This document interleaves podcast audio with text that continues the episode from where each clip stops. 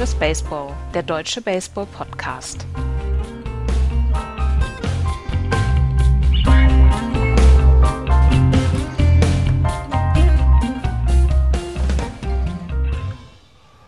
Zwei zu 0 gewinnen die Atlanta Braves Spiel 3 und sind in der World Series 2 zu 1 in Führung gegangen.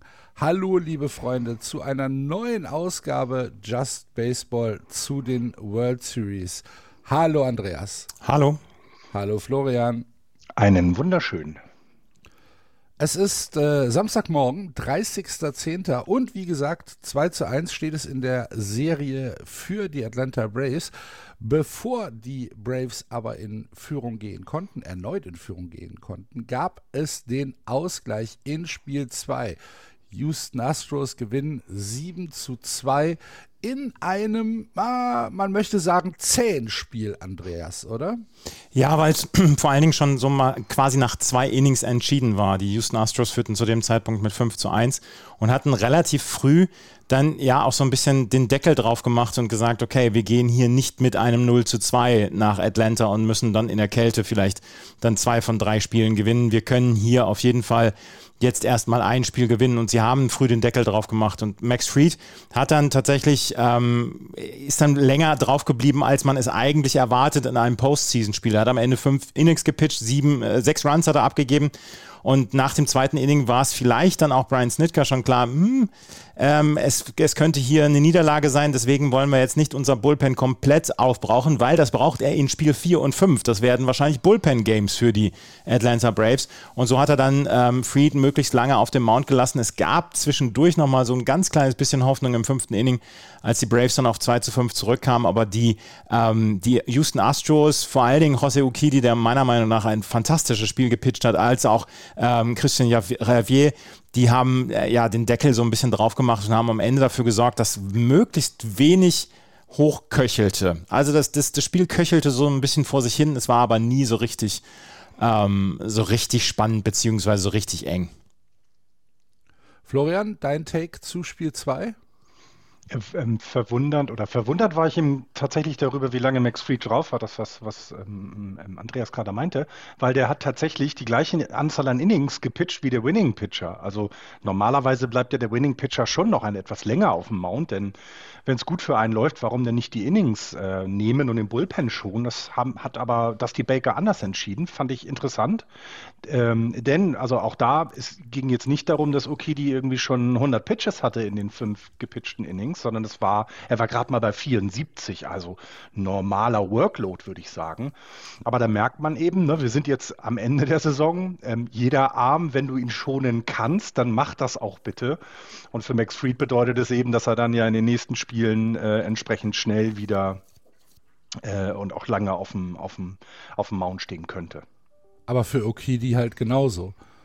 Ja, klar, natürlich. Ja. Na, also Absolut, ähm, ja. die, das, das Pitching Management äh, in es ist die letzte Serie des Jahres. Ja. Alle, alle Arme müssen on deck sein und wenn man, ähm, wenn man, wenn man noch die Situation dazu nimmt, dass die Atlanta Braves mit Charlie Morton halt einen Spieler haben, der nicht mehr eingesetzt werden kann, äh, dann äh, ist es ähm, ja nochmal noch mal essentieller. Und von daher kann ich auch schon verstehen, dass äh, Max Fried die ja, diese fünf Innings dann durchgepitcht hat, auch wenn man sagen kann, okay, er hatte, er hätte vielleicht im zweiten Inning in einem, in einem normalen Season Game wäre wahrscheinlich im zweiten Inning runtergegangen ähm, weil dann gesagt wird, okay, wir, wir gehen jetzt hier schon ins Bullpen. Und das ähm, sollte halt vermieden werden. Von daher kann ich das schon nachvollziehen. Genauso wie ich vom, vom, vom, von der Astros äh, Pitching Management nachvollziehen kann, dass man äh, Okidi halt nach fünf Innings runtergenommen hat, weil man ja, die Hoffnung oder beziehungsweise den Glauben in das Bullpen hat, dass man sagt, die bringen das jetzt nach Hause und wir schon mit 74 geworfenen Pitches Okidi für eventuelle Neueinsätze. Also ja, ich kann das, ich kann das schon nachvollziehen. Es ist insgesamt am Ende ähm, ein sehr souveränes Spiel für die Houston Astros gewesen und damit sind sie am Ende dann bei äh, 1 zu 1. Sie haben gute offensive Leistungen bekommen von José Altuve, von Michael Brantley. Michael Brantley, der jetzt, ich muss jetzt nochmal gerade nachgucken, gestern hat er nicht getroffen, der dann aber in 22 von 24 Postseason Games getroffen hat und ähm, seinen Platz an der 2 im Lineup der Houston Astros mehr als gerechtfertigt hat. Ähm, er ist ein absoluter offensiver Anker für die Houston Astros. Ähm, Brackman sieht im Moment so ein ganz kleines bisschen lost aus an der Platte, habe ich das Gefühl. Und sie haben sogar äh, Produktion von ähm, Bottom of the Lineup bekommen, was ein großes Problem war für die Houston Astros bislang. Juli Gurriel einen Hit, ähm, Siri einen Hit, Maldonado, ähm, Martin Maldonado einen Hit, ähm, der bislang auch ganz wenig getroffen hat. Also das war insgesamt, glaube ich, ein Spiel, mit dem die Astros sehr, sehr zufrieden sein können. Und die Atlanta Braves haben sich gedacht, ja, eins haben wir entführt aus Houston, das passt erstmal. Ich wollte gerade sagen, also ich weiß gar nicht, ob zufrieden da das richtige Wort ist. Ich glaube, es war schon fast ein Do-or-Die-Spiel für die Astros. Ja, ja, absolut. Das, also äh, mit 0 zu 2 nach Atlanta, vor allen Dingen, weil jetzt ja drei Spiele in Atlanta hintereinander sind, ja. ähm, äh, zu machen, das ist schon sehr, sehr, sehr schwierig. Und das wäre dann schon fast ein Impossible Task geworden. Also von daher sehr, sehr wichtiger Sieg für die Houston Astros, die aber nicht darum herumkommen werden, Florian, ähm, in Atlanta ebenfalls ein Break zu holen. Denn, Andreas hat es schon gesagt, wir sind jetzt drei Spiele in Atlanta. Das erste Spiel ist gespielt und die Braves sind wieder 2 zu 1 in Führung gegangen. Wenn die Braves jetzt zu Hause kein Spiel abgeben, dann sind sie nächste Woche World Series Sieger 2021. Was müssten die Houston Astros machen, wenn wir Spiel 3 mal als kleine Blaupause nehmen für das, was kommt? Besser treffen, oder? ähm, ja, äh, und vor allem ausnutzen, ähm, dass die dass die ähm, Braves jetzt in den nächsten beiden Spielen, so, äh, so wurde es immer gesagt in Übertragung, ein Bullpen-Game haben. Also äh, einfach ausnutzen, äh, dass das jetzt nicht die vielleicht stärksten Pitcher von vornherein da sind, die man sonst hätte, weil das, das Game von Ian Anderson war, war richtig, richtig gut. Ähm, der würde jetzt aussetzen vielleicht und Short Rest ein Spiel wieder spielen können, vielleicht ein paar Innings, aber so die Chance einfach nutzen ähm, äh, diese, naja, Schwäche will ich es jetzt nicht nennen, aber eben dieses Bullpen-Game, das kann auch ganz, ganz äh, schnell mal ganz schief gehen. Das ausnutzen, besser treffen, definitiv. Ähm, ich habe immer so gerne dieses äh, äh Runner and Scoring Position ähm, Statistik im Blick und tatsächlich hatten die Braves eben nur zwei Runner in Scoring Position und die musst du dann irgendwie reinbringen. Das haben sie nicht geschafft, ähm, haben aber auch, weil die Braves so gut gepitcht haben, nur sechs Men, äh, sechs äh, Better ähm, äh, Left on Base. Das heißt also, sie haben gar nicht so viel on Base bekommen. Es war also ja besser treffen und dann äh, in den wesentlichen ähm, in den wesentlichen Situationen treffen. Das hat die Astros ja in den äh, Spielen zuvor, in den Serien auch zuvor ja mal ausgezeichnet. Ne? Dann, wenn Leute in Scoring Position sind, äh, dann bring, bringen sie die auch rein und das weiß, das weiß aber auch, dass das da von den von den Astros ist es ja tatsächlich noch nichts verloren. Ähm, aber auch hier wieder ähm, Spiel 2 war wesentlich, dass sie zu Hause eins gewinnen und damit du die World Series gewinnst, musst du eben in Atlanta mindestens eins entführen und deswegen, na, mit, mit dem Rücken zur Wand ist vielleicht übertrieben, aber es ist kein unwichtiges Spiel heute Nacht. Nee, ist es überhaupt nicht. Florian hat es schon angesprochen, Andreas. Äh, das Pitching der Atlanta Braves heute Nacht, also in der Nacht von gestern auf heute, Lights Out. Acht äh, Combined äh, Innings für No-Hitter. Ian Anderson 76 Pitches in fünf Innings. Er hat drei Leute gewalkt. Danach AJ Miller ein Inning, äh, Jackson ein Inning und da haben wir dann im achten Inning den ersten Hit, der von Matzek abgegeben worden ist. Aber trotzdem, das waren äh, sieben, sieben Innings, wo du sagst, äh, wow, grandiose Leistung in der Postseason. Grandiose Leistung in der Postseason. Äh, Ian Anderson, ich habe am Anfang gedacht, das sieht alles gar nicht so wild aus, den, ähm, also die Pitches, die er hat.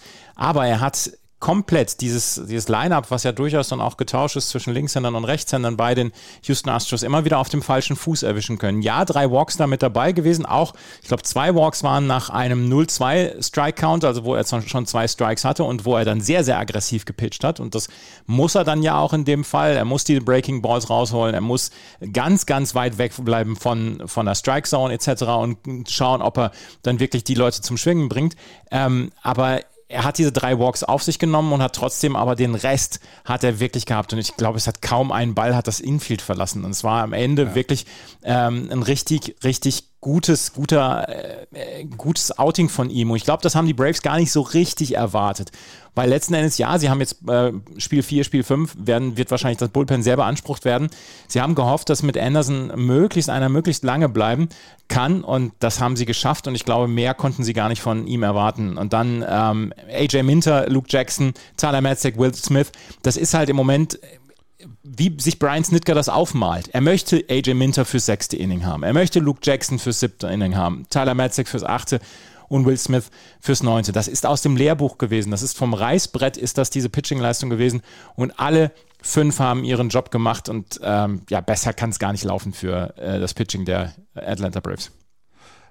Aber, Florian, auf der anderen Seite muss man ja auch sagen, das Astros Pitching war ja nicht weit weg. Wenn man, wenn man äh, Garcia jetzt nimmt, der halt als einzige, als einziger Pitcher in den drei, zwei Drittel Innings, die er gepitcht hat, mehr als einen Hit abgegeben hat. Ähm, die Astros haben die Braves ja auch auf kleiner Flamme im Prinzip garen lassen. Was hat am Ende den Ausschlag gegeben für die, für die Atlanta Braves? Wir können die Scores ja vielleicht mal durchgehen. Im dritten Inning gab es ein, äh, ein, ein, Double von Riley, der dann äh, Rosario nach Hause gebracht hat. Und im achten Inning gab es einen Home Run von Travis Dano. Ähm, das waren die beiden Scores heute Nacht. W was war der Unterschied? Die, einfach nur diese beiden Situationen? Ja, ja, weil du hast es gerade erwähnt, Garcia hat nicht schlecht geworfen. Das war schon richtig gut von ihm. Und bei dem Ganzen darf man nicht vergessen, dass er jetzt auch nicht 36 Jahre alt und erfahren ist, sondern auch ein ziemlich junger Mann, der nicht, der in seiner ersten World Series pitcht und dann kein unwichtiges Spiel, das erste Auswärtsspiel der Astros in dieser Serie. Also das war schon richtig gut. Er hat halt eben Rosario gewalkt. Das war ähm, im, im ein Inning danach oder ein Inning davor. Da hat er einen ähnlichen Pitch geworfen, der zu dem, ähm, ähm der dann ein Strikeout war. Es war Full Count. Und hier war es eben äh, ein ähnlicher Pitch, der dann vom Umpire als, als Walk gewertet wurde. Also das war also eine, so eine 50-50-Situation. Also kann man auch da sagen, da hat er nicht viel falsch gemacht. Du gibst gegen Freddie Freeman immer mal einen Single auf. Auch das alles nicht schlecht. Albis wird, äh, wird, ähm, äh, schafft er dann ja sogar mit einem Swinging Strikeout. Also Ne, keine Fehler. Und dann gibt es eben einen Double, ähm, der wirklich eng war. Also der hätte auch, äh, Baseball is a game of inches. Mhm. Ein paar Inches nach links und der Ball ist äh, faul und es passiert gar nichts in diesem, in diesem, in diesem Inning. Also ähm, Rosario kann dann eben scoren, weil es eben ein äh, sehr gut ins, ins, ins Left Field war und wir dürfen nicht vergessen, wer im Left Field steht. Da steht kein Left Fielder, sondern eigentlich der Designated Hitter der Astros. Also das, das kam alles zusammen. Es war kein Fehler, keiner hat hier was grob falsch gemacht wie es im Baseball ist, du kassierst auch mal einen Run. Das ist ganz normal. Und wenn man dann weiter durch die ähm, ähm, durch die Innings geht, dann hat ja auch da, ne, da haben die Astros nicht mehr viel falsch gemacht, was das Pitching angeht. Sie haben die, die Atlanta Braves, die offensiv stark waren bisher auch, die gezeigt haben, dass sie es drauf haben, haben sie dann entsprechend zu, was haben wir denn noch? Ne? Also nicht mehr viel. Es waren dann nach dem ähm, nach dem sechsten Inning oder fünften Inning waren es noch ein Hit, den sie zugelassen haben. Ja, es war ein Home Run. Also das ist so kein Vorwurf, ernsthaft nicht. Die haben nicht viel falsch gemacht. Die Braves waren diesen, diesen Inch besser. Das ist es manchmal. Ich möchte einmal gerade noch ähm, lobend erwähnen die Pitching-Leistung von Luis Garcia, weil der hat mir persönlich dann als Boston Red Sox-Fan ja auch so ein bisschen also er hat mich Nerven gekostet, weil er extrem gut mhm. gepitcht hat in seinem zweiten Einsatz gegen die Boston Red Sox. Und ich habe mich gefragt, mhm. Mensch, warum kriegen sie es nicht hin? Und John Smoltz hat das ganz gut erklärt und man hat es auch dann richtig gut gesehen. Ähm, äh, Luis Garcia hat einen, einen Breaking Ball, der startet als Fastball und du denkst, der, der kommt mitten in die Zone rein und du schwingst danach. Du siehst zu spät, dass der Ball einen unglaublichen Bruch macht, also von von 12 Uhr nach 6 Uhr. Und ähm, dann bist du schon quasi im Schwung drin und dann schwingst du durch. Er hatte, glaube ich, er hatte, glaube ich, fünf oder sechs Swinging Strikes und vor allen Dingen dann auch zwei, drei Called Strikeouts dann auch noch mit dabei vom, vom First Base Umpire oder vom Third Base Umpire. Und das war einfach richtig gut. Und dass er dann nach knapp vier Innings runtergenommen worden ist, das war einfach nur der Tatsache geschuldet, dass, dass die Baker jemanden gegen einen, äh, dass da zwei Linkshänder am, auf, on Deck standen und er mit einem Linkshänder dagegenhalten wollte. Und Blake Taylor, und es war das dritte, das dritte Mal im, im äh, Line-Up, beziehungsweise das dritte Mal, dass, äh, dass das Line-Up startete. Und ähm, dass die Baker wollte jemanden gegen ähm, dann Eddie Rosario haben als Linkshänder und Freddie Freeman als Linkshänder haben. Und das ist etwas gewesen, was dann der Taktik geschuldet war. Aber Insgesamt hat Luis Garcia eine richtig gute Leistung gebracht und auch ja die anderen. Ich meine, dass Kendall Graveman einen Home Run abgibt, das passiert. Es war Middle of the Strike Zone. Travis Dano hat den Ball optimal getroffen und in so einer Kälte und es war wirklich kalt und regnerisch und äh, gestern Abend in Atlanta, ähm, den Ball dann Middle, äh, also Center Field rauszuhauen, da brauchst du dann auch schon mal den Fuß. Ja, da brauchst du schon mal den optimalen Treffpunkt dann in dieser Temperatur. Ja, ja. wie gesagt, in, in, in, äh, in Mile High wäre er jetzt noch in der Luft. ja. ja. Ähm, wenn wir, wenn wir vielleicht mal, ach so, nee, habe ich mir eben noch aufgeschrieben, eine sehr lustige Statistik. In beiden Spielen, Spiel 2 und Spiel 3, und ich, ich gebe dir jetzt mal einen Auftrag, Andreas. Geh mal in den Recherchestollen und finde heraus, ob es das schon mal gab in der Postseason oder in der World Series. In zwei aufeinanderfolgenden Spielen haben beide Mannschaften exakt die, gleichen, äh, die gleiche Anzahl an Pitches äh, geworfen. Oh, in Spiel 2 okay. jeweils 136, in Spiel 3 jeweils 133. Geil. Was ist das? finde ich, das, das, also so als Freund der Symmetrie gefällt mhm. mir das. Ja, das ist tatsächlich ziemlich cool. Ja, vor allem denn auch der Unterschied ist auch, weil, ne, dann die Strikes, also die, die Braves haben 75 Strikes von den 133 geworfen, die äh, Astros 81, da wird es dann asymmetrisch, aber vorher, das finde ich, ähm, find ich, find, ich finde das, find das relativ Statistik. faszinierend, ehrlich ja. gesagt. Wir können Absolut. das ja auslagern. Jeff Payson, falls du hier zuhörst. Äh, oder Sarah Langs. Oder ja, so. Trevor Rosenthal hol mal, hol mal die Statistik raus. Wie heißt noch der Mensch vom Boston äh, Globe? Alex Spear. Ja, genau. die, die abstrusen Statistiken. Genau. Ja, sehr gut. Ah, das nur als kleine Side Note fiel mir auf und äh, fand ich ganz interessant. Aber wenn wir jetzt mal auf die Serie als solches gucken. 2-1 führen die Atlanta Braves nach Spiel 3 haben wir alle so erwartet.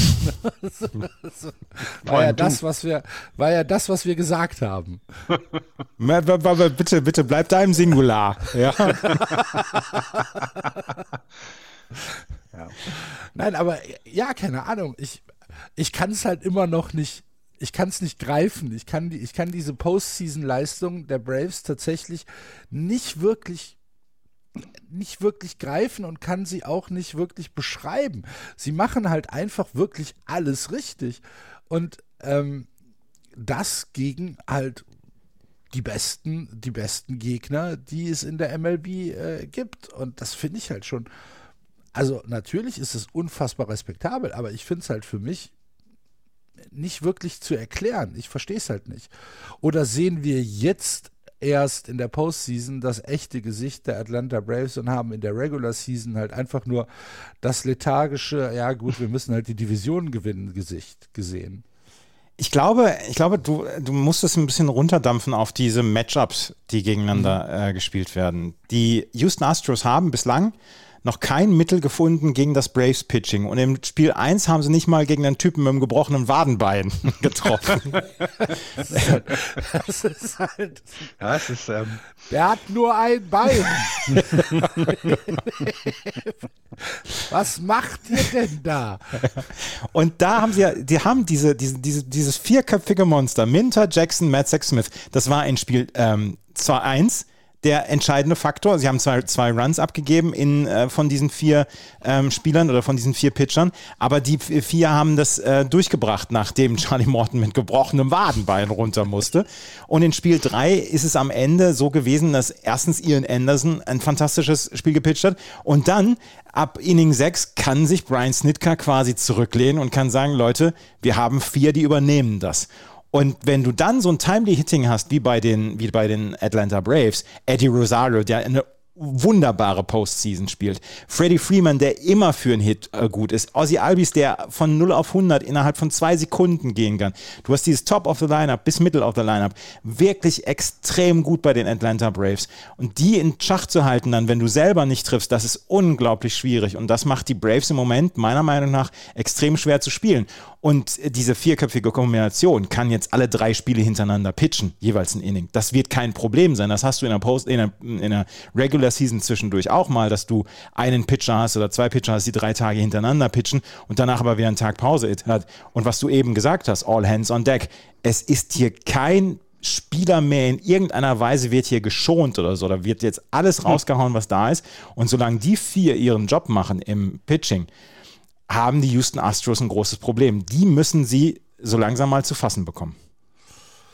Ja, so sieht das aus. Ähm, wir haben Florian bei Spiel 4, was dann heute Nacht stattfindet bei den Houston Astros, Zach Greinke auf dem Mount, der in der ähm, in der, in der Saison, sage ich jetzt mal, in der gesamten äh, 2021-Saison so ein bisschen unterperformt hat. Ne? Ähm, wie viel Vertrauen hättest du jetzt in, in, in Zach Ranke? Ähm, großes Vertrauen, denn die Erfahrung ist einfach da. Manch, manchmal ist es gar nicht unbedingt nur die reine, der, der reine Wurfarm, sondern es ist eben auch Erfahrung. Also Zach Greinke hat schon in Spielen gepitcht, die ähnliches bedeutet haben wie dieses, wo er jetzt äh, auf dem Mount steht. Ähm, es ist ein wesentlicher Vorteil, glaube ich, auch, wenn wenn du einen, einen Spieler auf dem Mount hast, wo du weißt, ähm, was, was, was er in der Lage ist und du eben nicht unbedingt jedes Inning einen anderen Pitcher da stehen hast. So wie es bei dem Bracer dann passieren wird. Also ich glaube schon, dass das ein, ein großer Faktor sein, oder sein kann, dass, sie, dass die Astros einen echten Starting-Pitcher haben. Und mein Vertrauen in Zach Greinke ist immer noch groß, denn du hast es gesagt, seine, seine Saisonleistung war nicht gut, das ist in Ordnung. Aber für ein Spiel in den Playoffs traue ich ihm alles zu und alles Gute Letz-, zu. Ja, das letzte Outing von ihm war halt auch nicht gut. Ne? Das war zwar, die, die, die Astros haben, haben das Spiel gewonnen, aber ähm, Zach Greinke hat äh, in, in dem ein, ein Drittel Inning, das er gepitcht hat gegen die Boston Red Sox beim äh, 9 zu 2 Sieg der Houston Astros, ähm, hat er halt im ersten Inning nicht so wirklich gut ausgesehen. Äh, hat, hat beide Runs äh, kassiert, hat drei Leute gewalkt, äh, Home Run abgegeben. Ähm, man, ich weiß nicht. Man muss, man muss dazu sagen, dass Herr Granke verletzt war und ja. erst ähm, quasi im, am letzten Tag der Regular Season zurückgekommen ist. Und seitdem hat er die 40-Pitch-Marke nicht mehr geschafft. Also, dass er mehr als 40 Pitches geworfen hat. Zach Granke ist, äh, er, er tanzt im Moment so ein bisschen auf dem Drahtseil mit seiner Leistung.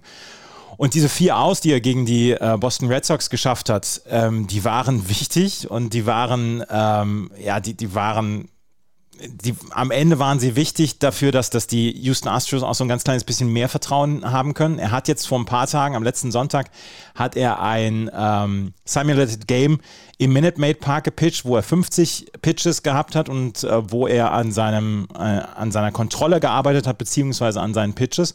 Und jetzt hofft Dusty Baker dann auch, dass er diese 50-Pitch-Marke dann übertreffen kann. Das ist jetzt wirklich, das ist ein Tanz auf dem Drahtseil, den die Houston Astros haben, aber sie haben niemand anderen im Moment. Sie können Framber Valdez noch nicht schon wieder einsetzen. Der ist ja. on Short Short Rest. Und das ist halt, da müssen sie irgendwie durch. Und da müssen sie heute dann das, das Pitching treffen, der ähm, Atlanta Braves. Und das müssen sie möglichst weit und groß tun, weil äh, ansonsten ist wieder das Bullpen äh, an, am Start und auch das kann irgendwann ausbrennen bei den, bei den Houston Astros. Von, hier hat im Moment meiner Meinung nach ähm, haben die Atlanta Braves den Vorteil, obwohl sie in ein Bullpen-Game reingehen werden, weil zu diesem Zeitpunkt steht der Starting Pitcher für die Atlanta Braves noch nicht fest. Ja. Glaubst du, es wird, es wird äh, so ein Bullpen-Game, wo man sagt, ah, vielleicht machen wir zwei Innings, zwei Innings und dann in dieses angesprochene vierköpfige Bullpen-Monster, was übrigens ein wirklich wunderschöner Sendungstitel wäre, wenn wir Sendungstitel hätten. Ja, aber Peter möchte ja aus Bullpen Bahn, äh, Armbahn machen. Ja. Peter, oh, P-E-T-A, nicht Peter. Peter nicht der Peter. Nein, ja, der Peter. Peter, Peter Schlönske. der möchte das auch, nur den, auf den hört keiner. Ja. Ähm, ja, natürlich. Es wird wahrscheinlich einen Starter geben, der für drei aus ähm, da ist. Dann wird es vielleicht so sowas wie. Tatsächlich wie, meinst du wirklich nur? Ich glaube, es gibt ja. sowas wie einen Opener und dann einen, okay. der, ähm, der vielleicht macht. zwei, zwei Drittel oder drei Innings macht, wenn es perfekt läuft und dann irgendwie zum sechsten Inning kommen. Und ab da übernehmen dann Minter, Matzek, Smith und, wen habe ich vergessen? Ähm, Matzek. Jackson, Luke Jackson. Luke äh, Jackson noch. Ja, ja. genau. Und ich also weiß ich, auch zum Beispiel nicht, was mit Drew Smiley ist. Ne? Also den kannst du auch wieder mal für ein paar mehr Innings reinwerfen. Also die, die, die Möglichkeiten sind da schon vielfältig. Ja. Trotzdem bin ich, wenn ich ganz ehrlich bin, ich bin kein Fan von diesen Bullpen-Games. Ich habe sie selber nun bei mir im Verein auch ganz, im Club auch ganz häufig gesehen. Ich bin da nicht so ein ganz großer Fan von, weil damit ein Spiel unheimlich in die Länge gezogen wird. Ähm, und ich weiß eben nicht, weil wir die Braves auch zu wenig betrachtet haben, was das angeht, wie stark das dann eben ist, ne? also wie gut sie das managen können. Du hast natürlich den Vorteil, dass du immer darauf reagieren kannst, was kommt in der Lineup. Dann ich gehe ganz fest davon aus, dass Dusty Baker, nur weil jetzt ein anderer Pitcher steht, nicht sofort irgendwelche Pinch-Hitter einsetzen wird, sondern das wird eher in Richtung dann den, den späten Innings wie sonst auch gemacht werden. Und deswegen, ich weiß nicht, wie gut die damit umgehen können und, ähm, und umgehen werden. Also das, da sind mir zu viele Fragezeichen noch. Ich sehe auch tatsächlich die Astros auch wenn ihr Zach Greinke ähm, äh, ähm, jetzt, nein, also wenn ihr schon erzählt habt, dass er eben nicht ganz auf seiner höchsten Leistung im Moment ist. Ich sehe aber die äh, durch das Starting Pitching mit Zach Greinke die Astros hier vorne und ich glaube auch, die werden das Spiel gewinnen heute Nacht. Gucken wir auf das Spiel 4 ähm, der Championship Series zwischen den Dodgers und den Atlanta Braves. Das ist 9 zu 2 für die Braves ausgegangen, weil ähm, Eddie Rosario einfach komplett steil gegangen ist mit vier Hits. Aber das äh, Pitching der Atlanta Braves, so Jesse Chavez, ein Inning, dann Drew Smiley, drei ein Drittel Innings. Es ist perfekt gelaufen für die Braves. Er hat zwei, zwei Runs abgegeben, aber er hat diese, äh, diese Überführung in die späten Innings geschafft. Und das hat er fantastisch geschafft. Und dann haben Martin, Minter, Matzek und Smith übernommen. Und das ist einfach etwas, was perfekt gelaufen ist für Brian Snitker. Und ich könnte mir vorstellen, dass er sowas ähnliches dann heute Abend auch vorhat. Ein Opener, dann Drew Smiley für die mittleren Innings und dann ähm, nehmen, übernehmen die anderen vier. Ich muss, ich muss es mir jetzt verkneifen. Ich sage es nicht. Es waren ja auch nur die Braves, äh, die Dodgers. Nee, das ist, äh, ist auch ein doofer Spruch.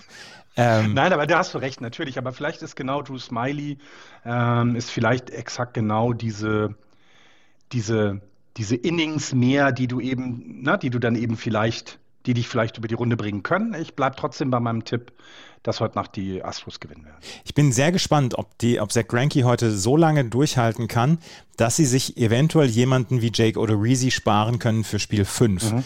Ähm, mhm. Jake Odorizzi ist einer für für den Notfall, dass der ähm, drei oder vier Innings übernehmen kann. Jetzt muss ich nochmal gerade nachgucken, wann er das letzte Mal gepitcht hat.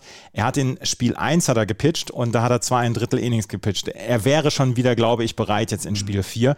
Wahrscheinlich dann auf Spiel 5, äh, um zu gucken, dass Framber Valdez so ein bisschen Rückendeckung hat. Aber ähm, ja, das, das macht die Sache halt jetzt, finde ich, sehr, sehr interessant, als wenn du, wenn du auf beiden Seiten vier Starting-Pitcher im Line-Up hast, wo du sagen kannst, ja, die kommen jetzt auf jeden Fall. Und die haben auch die Möglichkeit, fünf oder sechs Innings zu pitchen. Das ist jetzt, das wird jetzt so ein bisschen zu einem Schachspiel. Und das finde ich eigentlich ganz, ganz interessant an dieser Geschichte. Absolut. Und vor allem, man, man sieht eben auch den Unterschied zu anderen Teams, die es eben nicht weiter geschafft haben. Ne? Wenn man sich an die Dodgers erinnert, die haben eben klare Starting-Pitcher, die mhm. sie aufstellen können. Ähm, da, da kannst du auch eben im Bullpen ganz anders arbeiten. Ne? Und das ist tatsächlich ein Riesenunterschied. Ähm, macht das Spiel meist länger, hatte ich schon gesagt. Ich finde gerade die ständigen äh, Pitching-Changes, die sind zwar in den Inning-Pausen, aber die müssen sich ja noch warm werfen. Das ist alles so ein bisschen, bisschen doof, aber rein von, von, von dem, welche Auswirkungen das auf das, auf, auch auf die Line-Up jetzt hat. Ne? Also solange eben, dass die Baker nicht weiß, wer ähm, in dem ersten Inning auf dem Mount steht, glaube ich auch, wird es für ihn schwierig, da eine vernünftige äh, Line-Up zusammenzubasteln. Ne? Und auch dieses naja, es kann ja eben sein, dass nur drei aus beim ersten äh, Pitcher kommen und danach eben vielleicht jemand länger. Dann kannst du vielleicht auf den danach deine Line-Up ausbauen. Aber auch das ist dir halt unmöglich, weil dir so ein bisschen die Karten ja komplett verdeckt sind. Und ähm, das macht es tatsächlich sehr spannend, auf jeden Fall. Ähm, und ähm, ja, zäh anzusehen, aber spannend. Dann lass uns mal tippen. Spiel 4. Astros. Ich sag, die Braves gewinnen und führen Ich sag auch, die Braves gewinnen. Ja, weil du's halt, du bist halt von vornherein bist du halt immer auf dem ja, Astros Bandwagon gewesen. Äh, auf dem vorne, Braves ne? Bandwagon. Ne? Ja. Der, hat ihn, der hat ihn gebaut, glaube ich, den Bandwagon. Ja, Selber ja, gebaut und dann auf die Schiene gesetzt. Aus, ja, ja, aus, aus, aus, aus Sperrholzplatten. Ja. Was ich noch mal ansprechen wollte, ist, sag mal, Georgia ist doch in den Südstaaten, oder bin ich blöd? Ja. Was ist mhm. denn das da so kalt? Ich dachte, das ist immer warm und schön. Also das war ja, also als ich da dieses Wetter gesehen habe und diesen Regen, dachte ich, nee. Ich habe ja ich hab auch die Decke ein bisschen höher gezogen, als ich das Spiel ja, jetzt ne? geguckt habe. Ja. Es ist halt Golfküste, ne? Ja, okay. Okay, da kann das Wetter auch mal umsch um, umschlagen. Ich meine, wenn man, also Katrina war jetzt halt auch, war zwar ein Tropensturm, glaube ich, aber ja, ja, aber ich fand's, halt ich fand's, ich hätte, hätte ich nie gedacht, weil die haben ja nun auch kein äh, Stadion mit Dach, ne? Also ich glaube, wenn du eher so äh, bei, bei den Astros ist es ja so, das Dach haben sie wegen der Hitze und nicht, weil zu viel Regen ist. Ja. Fand ich interessant. Und habt ihr ein bisschen äh, die, die Ehrungen rund um Hank Aaron angeguckt? Nee, hab ich Also habt ihr das ein bisschen mitbekommen? Ja. Weil es ja nun das erste Spiel in den World Series ist und Hank Aaron ja sowieso in dem neuen Ballpark sehr präsent ist ähm, war dann äh, Tochter, Grandson und so weiter, waren alle da, haben Ehrungen bekommen und wurden bejubelt, First Pitch. Aber eine der schöneren Szenen war, dass ähm, völlig überraschend, dass die Baker aus dem Dugout kam und erstmal die Familie Aaron umarmt hat, weil er hat mit Hank Aaron äh, zusammen gespielt damals in den 80ern und war mit ihm auch sehr wohl, also befreundet, also nicht nur ein Spielkollege, sondern tatsächlich befreundet und fand es toll, die Familie zu sehen und zu hacken. Also eine sehr schöne Szene. Dusty und weil Dusty Baker nichts falsch macht. Nee, weil, und weil Dusty Baker halt sowieso der geilste ist. Ja, ja tatsächlich. das kommt noch er, dazu. Also er kann, äh, absolut. Er kann nichts falsch machen. wirklich. Nein, so, Herr so Officer, ich habe den nicht totgefahren. Ja, okay, Dusty, fahr weiter. Cheatcode, echt. Ja. Gut. Darf ich eins noch, eins noch gerade, und ich weiß nicht, ob das jetzt vielleicht wieder nervig ist und so und dass die Braves-Fans die, die Augen rollen. Ich finde oder beziehungsweise ich gebe zu, dass dieser ähm, Tomahawk-Chop von den Zuschauern und dieser Gesang, dass der früher eine größere Faszination auf mich ausgeübt hat als dieser Tage. Exakt das gleiche habe ich gedacht, denn wie gesagt, ne, meine allererste World Series, mein aller, allererster Kontakt zum Baseball war damals die, ähm, die Serie gegen die Twins, die, die World Series von den, von, den, von den Braves. Und ich fand das, also ne, das hat eine andere Faszination auf mich, als es das heute hat. Das äh, bin ich ganz bei dir also ich, das für mich ist tatsächlich schwierig. Ähm, die, die Braves waren, ich, könnt, ich glaube sogar, dass es die gleiche World Series war, die damals dann im Sportkanal übertragen worden ist. Genau. Ähm, und ich fand es, ich fand es halt schon keine Ahnung, ich fand es halt schon faszinierend, als dann die Hymne äh, gespielt worden ist und dann The Home of the Braves, ne, natürlich, mhm. war dann, war dann halt nochmal extra laut. Was war das damals? Turner Field oder? Eins, eine von den letzten sechs Ballparks. Ja, eins von den letzten die zählen ja auch nicht die Jahre, sondern die Anzahl ja. der Ballparks. Ja, genau, ne? also. genau. Das, und, und dann dieser Tomahawk-Job. Ähm, ich ich fand es damals halt unfassbar faszinierend. Äh, ich finde es heute immer noch einigermaßen faszinierend, weil es halt was Eigenes ist, weil es halt eine sehr, sehr eigene Identität äh, ist. Ja, ich bin mir bewusst, dass das problematisch ist und dass, äh, dass da wahrscheinlich auch, ähm, dass es vielleicht politisch nicht korrekt ist, ist, ist mir bewusst und ich verstehe auch den Hintergrund dennoch finde ich diese Lautstärke und dieses rhythmische, ja, was ist es, Kriegstanzgesang, ich finde das sehr, sehr faszinierend. Ich mag es weiterhin. Ich kann dich da auch verstehen, weil, wie gesagt, es hat eine Faszination und das ist genau das, was mich so. Und es so ist halt sehr, sehr eigen. Es ist halt nichts, weiß ich nicht, es ist keine Seven Nation Army. das generisches generischer Blödsinn halt, sondern und ich muss auch, ich muss auch gestehen, also ich muss auch gestehen, äh, ne, also das hat eine, eine große Faszination, weil es so einfach ist und alle im Stadion es mitmachen können. Ja. Das, das hat dann schon diesen, diesen, diese Wirkung, dass alle im Stadion das Gleiche gerade machen, was immer faszinierend und, und, und beeindruckend ist. Das ist absolut der Fall. Ähm, es gab jetzt Bilder äh, aus den neun, also 99 und auch 95 World Series. Da war dann auch ein eher indigen aussehender Mensch in entsprechender Kleidung mit auf dem Feld ähm, als, ich weiß gar nicht, was am Ende oder am Anfang des Spiels.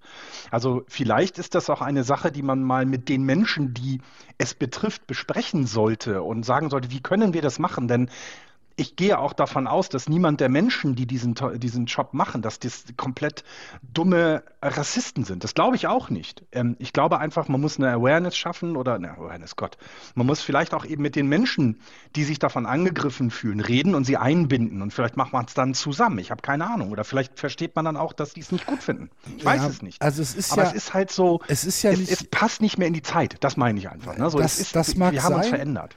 Das mag sein, das ist richtig, aber dieser, die, diese ganze Aktion ist ja nicht negativ äh, besetzt, sondern es ist ja ein, eine Anfeuerung, es ist ja etwas Positives und ich glaube, dass ich das für mich dann vielleicht so verarbeite, dass ich halt sage, ja, ich finde es halt trotzdem geil. Ich weiß, ist ein schwieriges Thema, aber. Ähm ich finde es aber gut, dass wir es ansprechen und vor allen Dingen, ich finde es auch sehr gut, das muss ich jetzt mal so sagen, dass du genau das so sagst, weil ich, ich glaube dir, dass du kein Rassist bist und es trotzdem faszinierend finden kannst. Das ist völlig in Ordnung, weil wir auch, ne, wir haben das vor 20 Jahren das erste Mal gesehen. Da ändern, es ändern sich ja auch Zeiten und ich glaube auch, also mir wäre es wichtig, dass darüber gesprochen wird und nicht wie Rob Manfred bestimmte Dinge von vornherein quasi in den in den grünen Himmel lobt oder den blauen Himmel lobt, sondern dass man einfach miteinander spricht. Ich finde, das ist wichtig. Grünen Himmel lobt? Ja, Entschuldigung, es ist noch früh. Ja, dass, man, dass man einfach miteinander spricht, dass man die Gruppen, die sich davon vielleicht beeinträchtigt fühlen, vielleicht fühlen sie sich gar nicht, ich weiß es ja nicht. Ich habe nur ein komisches Gefühl im Bauch, kann aber deine Faszination komplett verstehen. Und ganz ehrlich, man summt es dann auch schnell mit. Das also ich tippe so jetzt mal ins Grüne hinein, dass wir ja. hier nochmal drüber sprechen werden. Ja, klar. Ja. Das glaube ich auch. Wo wir auch noch drüber sprechen können, Schrägstrich sollten, Schrägstrich müssen, ist, wenn wir uns von der World Series loslösen, eine Personalentscheidung, die gefallen ist. Nämlich der langjährige Manager der Oakland Athletics. Bob Melvin hat einen neuen Job und ist jetzt bei den Padres. Die Padres haben ihre Jugendforschtabteilung eingestellt mit sofortiger Wirkung und haben gesagt, wir gehen jetzt mal auf Routine. Bob Melvin, neuer Manager bei den Padres, Andreas. Ja, und ja, die Padres haben dann wahrscheinlich dann auch gesehen, ja, mit einem 38-Jährigen, wie alt war Dings? Ja, irgendwie sowas, ja. Ähm, hat es jetzt nicht so funktioniert. Wir brauchen jemanden, wir brauchen jemanden Erfahrenen im Clubhaus, der das Clubhaus zusammenhält, der vor allen Dingen in den letzten 20 Jahren bewiesen hat, dass er diesen Job übernehmen kann. Und ich glaube auch, dass Bob Melvin nach all der Zeit bei den Oakland A's, wo er jeden Cent zwei oder dreimal umdrehen musste, beziehungsweise es gesehen hat, wie jeder Cent. Erstmal erst Cents finden. ja, genau ähm, dass er selber auf der Cent-Suche war, dass der jetzt bei einem Team, was sehr, sehr in, in finanzielle Vorleistung gegangen ist, ja, unter anderem dann auch mit der Verlängerung von Fernando Tatis Jr., dass das ein Team der größeren Möglichkeiten für ihn ist. Und Bob Melvin, ich glaube auch, dass er, als er den Anruf gesehen hat und ähm, gesehen hat, wer da am, an der anderen Leitung, am anderen Ende der Leitung ist, dass er nur gesagt hat, wann soll ich anfangen? Ja, ich, bin, kann, also ich kann es mir nicht unterwegs. anders ich kann es mir nicht, schon, nicht anders ja. vorstellen, dass Bob Melvin jetzt gesagt hat, ey Leute, ernsthaft, ich habe jetzt wirklich Bock darauf, auf, auf den Kram ja. jetzt hier. Und Nachfolger von Bob Melvin in Dings soll ja vielleicht Ron Washington werden. Was, was für die Ace super wäre, aber was, was das für eine Auswirkung hat. Also ähm, für die Padres ist das ein smarter Move, ein, ein wirklich ein, ein, ein Typ, also vom, vom Typ Mensch her, der, der Spieler, die völlig aus verschiedenen Hintergründen, also keine Franchise-Spieler in dem Sinne, sondern so alles durcheinander gemixt und jedes Jahr auf, Pfennig, auf den Pfennig achten, ähm, es hinbekommt, daraus einmal einen Playoff-Contender zu machen, glaube ich, ist in der Lage, die Patres im nächsten Jahr auf jeden Fall zu zwei, drei Siegen mehr zu führen. Das ist die eine Seite der Geschichte. Die andere Seite musst du aber von den, von, von den, von Seiten der Oakland Ace betrachten. Bob Melvin hatte noch äh, einen gültigen Vertrag, der bis nächstes Jahr geht. Also über die Saison hinaus, diese Saison. Der wurde also nicht, der war nicht frei auf dem Markt. Und so wie in den, in den ähm, ähm Bay Area Blättern man hört, gab es keinerlei Anstalten, Bob Melvin zu halten seitens der Ace. Und was unter anderem an seinem wahnsinnig hohen Salary liegt von 4 Millionen Dollar im Jahr. Und das ist die ist eine das Seite. Viel für einen Manager? Nein, in der, in der glaube ich nicht. Glaube ich nicht. ich das nämlich ist sehr auch wenig. nicht. Eben, deswegen, aber trotzdem haben sie ihn gehen lassen. Vor zwei oder drei Jahren. Wann ist äh, Alex Boone zu den Yankees? Haben sie bei den, haben die Yankees bei den Ace angefragt, ob sie Bob Melvin nicht verpflichten könnten. Und da wurde rigoros Nein gesagt. Also auch hier wieder eine Änderung, wie, wie die Ace sich ihren, ihre Situation insgesamt vorstellen. Und das hat ja auch Auswirkungen auf die Free also auf die, auf die Offseason, weil ich glaube, dass die Leute, die, die Spieler, die da sind, auch unter anderem wegen Bob Melvin da sind, weil sie gesehen haben, wenn ich unter diesem Manager spiele, dann werde ich oder mein Team besser. Ich stehe im Rampenlicht und kann dann eben eventuell einen besseren Vertrag irgendwo noch bekommen, weil hier kriege ich ja nur eine Tüte Erdnüsse und vielleicht noch eine kalte Cola, wenn denn der Kühlschrank an ist. Und die, ich, also die Auswirkungen für die Padres ist fantastisch gut. Ich glaube, das ist ein smarter Move. Das wird die auf jeden Fall nach vorne bringen. Aber um die Ace mache ich mir tatsächlich richtig Sorgen jetzt. Also, dass die komplett, also die werden in der Offseason sehr viele Spieler verlieren und das hätten sie nicht, wäre Melvin noch das Jahr da geblieben. Okay. Bold Prediction. Bold Prediction, ja. Ich, also, ja, wie gesagt, Ron halt Wash. Viel, ne? Man liest halt viel, wenn man Bay Area Leuten folgt wegen der Giants liest man halt auch viel über die Aces, halt um die Ecke. Ron Washington soll der Nachfolger werden. wir, haben ihn, wir haben ihn dann auch schon ein paar Saisons begleitet, weil er bis 2014 bei den Texas Rangers ähm, der Head Coach war. 2009 ist er angeklagt worden wegen Kokainkonsum. Es ist ein Mann, der eher unauffällig aussieht und der eher brav aussieht. Der musste doch aber Texas verlassen, weil er fremdgegangen ist. Ja, ja. ja und da, da hat er sogar noch eine, eine Anzeige bekommen, ähm, dass, er, ähm, dass er eine Reporterin belästigt haben soll. Ja. Oh, das ist Stelzbock. Das ist ja. nicht gut. Dann hoffe ich, dass er da gelernt hat, weil ich mag Ron Washington sehr. Also das war ich immer jemand. Auch cool. Der, genau, das ist, ich sag mal, nicht auf der gleichen Stufe wie Dusty Baker, aber schon ähnlich. Das ist jemand, glaube ich, der viel Baseballverstand hat, aber der auch, der dieses, na, dieses, was als was du als Manager auch brauchst, das Clubhaus auch mit allein mit seiner Präsenz in, ja. ähm, äh, im, im, Griff hat. Ich meine, der hat äh, drei, zweimal hintereinander mit den Rangers die, die ähm, World Series die AL West gewonnen. Er war zweimal hintereinander in den World Series mit denen, leider dann beide Male verloren. Aber trotzdem, das ist, das sagt ja schon was. Ne? Ich meine, gut, die Rangers hatten noch eine andere Line-up zu dem Zeitpunkt, aber trotzdem ist das, das ist schon einer und ich, ich, also ich würde es mir Aber wünschen, wenn er die Chance schon, was bekommt. der aktuell macht, oder? Third Base Coach bei den Braves. Bei den genau. Braves, genau. Mhm, genau. Der mhm. war ja sogar in der Verlosung da, als die Braves sich für äh, genau. entschieden haben. Ja. Und ja, ähm, der steht jetzt an der Third Base für die Atlanta Braves. Könnte natürlich mit einem Ring nach Oakland gehen. Was hatte ja, der für vier, was hat er, er war bei, seit 2007 war er bei den Rangers, was hatte der für vier extrem gute Jahre zwischen 2010 und 2013? 2010 90 72 Lost World Series against San Francisco. Ähm, Texas 2011 96 66 Lost World Series to St. Louis. Ähm, 2012 93 69 AL Wildcard Game gegen die Baltimore Orioles verloren. Lang, lang ist zäh. 13 nochmals 91 Siege. Ähm, 2009 87 Siege. Ja, der hatte schon eine richtig gute Zeit bei den Rangers. Ja. Und vor allem, also man hat jetzt in, in dem Condensed Game, was ich ja heute nur gesehen habe, äh, nee, gar nicht wahr, das war eine Live-Übertragung, ähm, hat Eddie, äh, nicht Eddie Rosario, wer ist, Ozzy Albis, hat ein ein Ball, der ging quasi kurz aus dem Infield raus und hat so einen Short Hop, bevor der Handschuh da ist. Und er hat aber den Ball so sauber gefangen und gefieldet, dass es ein einfaches Aus an der Eins war. Und danach haben sie Ron Washington eingeblendet, weil Ron Washington ähm, wohl äh, vor dem Spiel genau diese Bälle mit dem Infield übt. Also der weiß, was passieren kann, der weiß, was im Baseball wichtig ist, nämlich die Kleinigkeiten. So ein One, so ein, so ein Short Hop, also der ganz kurz vor dir aufkommt, ist ein unheimlich schwer zu fielender Ball, weil äh, wir, wir befinden uns ja hier in der Natur. Das heißt, also der kann von dem Sand ab in alle Richtungen abspringen, der kann vom Rasen in alle Richtungen abspringen, weil der natürlich nicht komplett plan ist.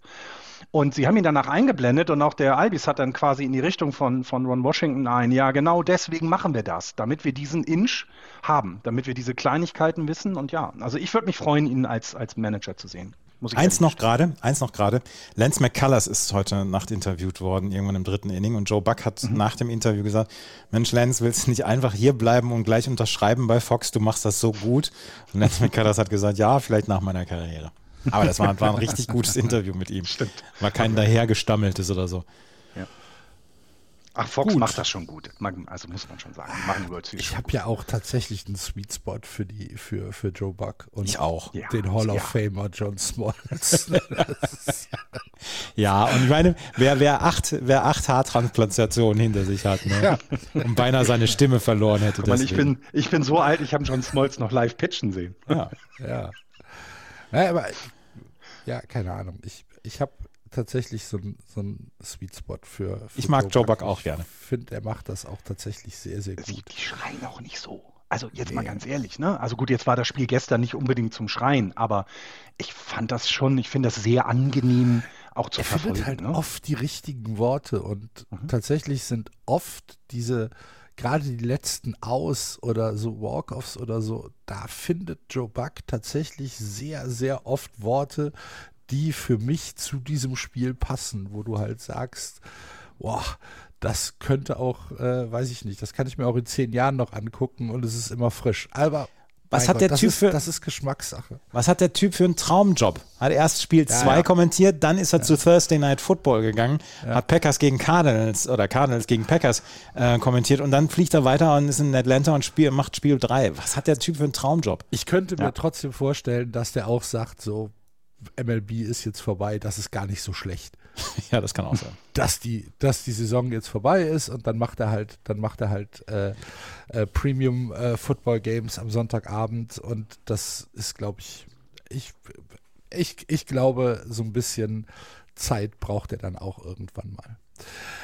Genau wie wir, liebe Leute, denn ähm, das soll es für heute von Just Baseball gewesen sein. Äh, wir verfolgen die World Series natürlich mit großem Interesse weiter. Heute Nacht Spiel 4 zwischen den Atlanta Braves zu Hause in ihrem neuen Ballpark gegen die Houston Astros. Atlanta führt 2 zu 1 und äh, wir schauen mal, ob wir übers Wochenende kommen.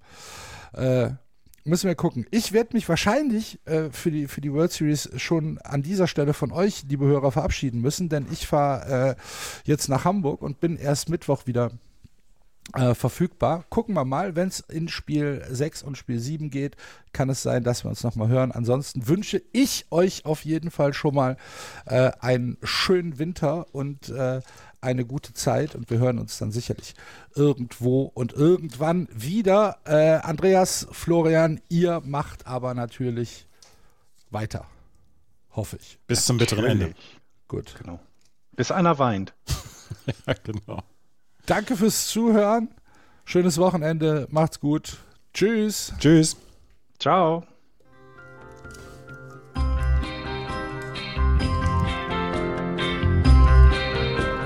Das war Just Baseball. Ihr findet uns auf justbaseball.de, bei Facebook, bei Twitter und natürlich bei iTunes.